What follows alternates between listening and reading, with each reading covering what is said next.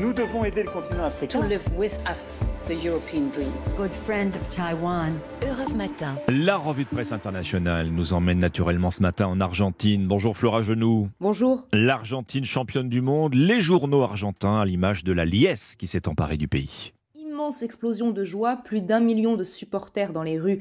À Buenos Aires, décrit le journal Clarín, le quotidien sportif Olé jubile, la passion du football, c'est ce moteur qui fait oublier les mauvaises choses et nous élève vers le bonheur.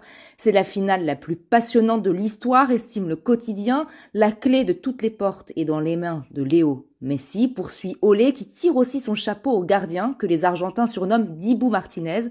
Le football supprime les clivages politiques et de classe, salue Infobae qui s'interroge combien de temps cet état de béatitude va-t-il durer? On l'ignore. En attendant, on acclame tous unis notre équipe. Nous sommes maintenant au Brésil avec vous, Jean-Claude Gérez, la presse brésilienne qui salue la victoire des voisins argentins.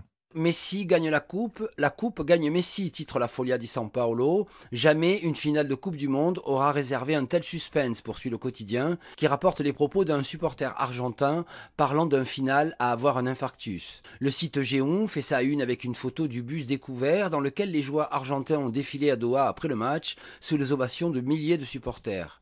Au Globo rappelle quant à lui que le titre va rapporter 42 millions de dollars à la Fédération argentine de football.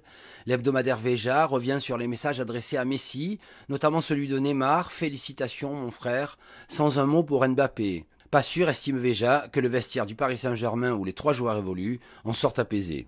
Dernière étape ce matin, l'Algérie avec vous, Nour Chahine. De quoi parlent les journaux algériens ce matin? Eh bien, on parle de la visite de Gérald Darmanin en Algérie, une visite officielle, mais pas seulement, nous dit le soir d'Algérie. Le ministre français de l'Intérieur s'est rendu dans le désert, là où est né son grand-père maternel, précise le journal. Mais avant la famille, il aura fallu traiter les affaires d'État. Avec son homologue algérien, Brahim Meradi, Gérald Darmanin a discuté de coopération sécuritaire et de lutte contre le terrorisme, nous informe le quotidien d'Oran. Selon le jeune indépendant, c'est le dossier de l'immigration qui était au centre des discussions entre les deux hommes, surtout que la nouvelle loi sur l'immigration devrait être présentée prochainement en France, explique le quotidien. L'expression préfère évoquer le retour du dialogue entre Alger et Paris après une longue brouille diplomatique. il met en titre Relations algéro-françaises, les premiers pas d'une nouvelle ère.